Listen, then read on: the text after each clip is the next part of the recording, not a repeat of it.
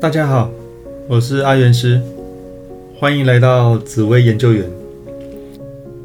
小三这个词是个社会现象，发生的频率远比我们想象的多，原因百百种，有些是日久生情，有些是在家庭中得不到，有些则是太多情，不懂得拒绝等等。在现在居高不下的离婚率中，扮演了重要的原因。今天要来跟大家谈谈桃花感情的部分，正宫与小三的对决。正宫给小三的话：小三就在你身旁。是的，感情是非这件事，其实就发生在你我生活之中。只是愿不愿意谈而已。在帮别人论命的过程中，命主都很愿意告诉命理师，毕竟命理师会尽力帮助命主解决问题。互相信任是好的第一步。从紫微斗数的角度来看，并非每颗星耀都会出现小三现象，但命盘整体来看时，有些组合的确会让这些现象发生的几率变高。此时，身为正宫的人，根据不同的星耀，就会有不同的应对方式。勇于跟小三对决的正宫的前三名，第三名七煞，七煞的人敢做敢当。老娘的人也敢抢，有种就放马过来，完全是种大将军的气势，直球对决，绝对没在怕。不过也正因为如此，场面会变得失控且混乱。第二名，太阳，太阳的人正义感十足，我是正宫。在法律上站得住脚，当然没有退让的必要。一切都得讲道理，按照法律及社会的规范来走。对的事情就会坚持下去，通常也会受到社会大众的支持。秉持着有理行遍天下，无理寸步难行的理念。第一名，紫薇。紫薇的人稳重，格局又大，既敢正面迎战，也不会失了方寸。临危不乱的态度，反而会让对方自乱阵脚。通常又容易有很多长官长辈相助，所以谈判起来软硬兼施，贵人又多，怎样都立于不败之地。跟小三的谈判。大部分听到的故事，正宫很少跟小三正面谈判。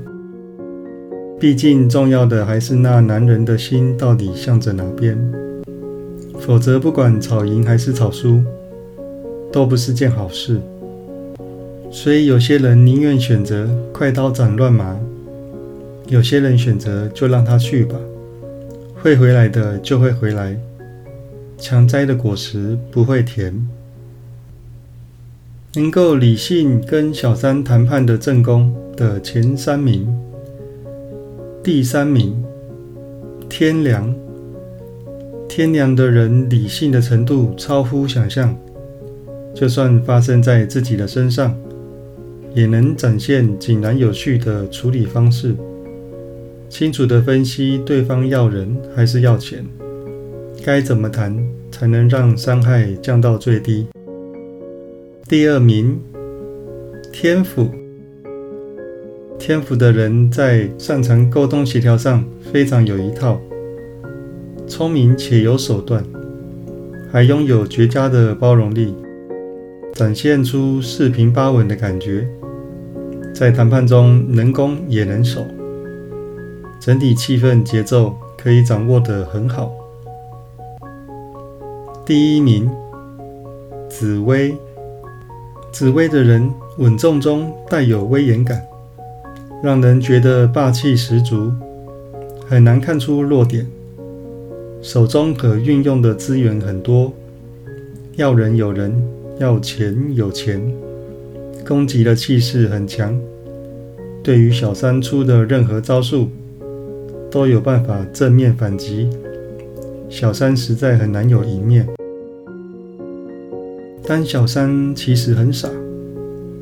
有人说婚姻是恋爱的坟墓，没事不要结婚，要担很多责任。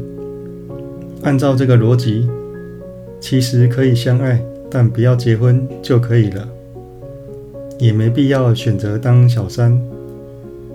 小三需要承担很多骂名，吃力又不讨好，既没名分，也不一定拿得到钱。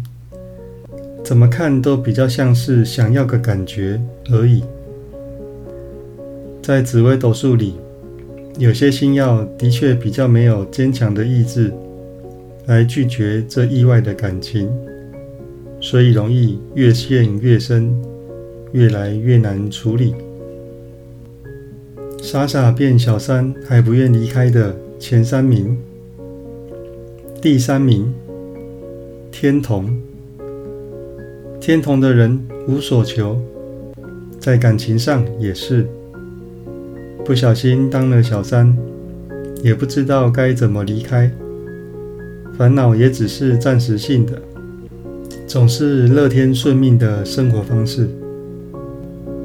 第二名太阴，太阴的人很容易感动，有时不自觉爱上了，却已无法自拔。越陷越深，在感情中总是被动的那一个，无法主动离开。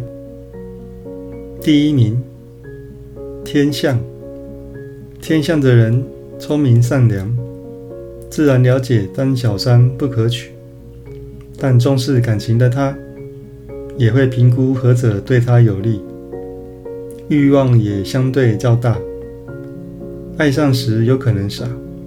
但要离开时可没那么傻。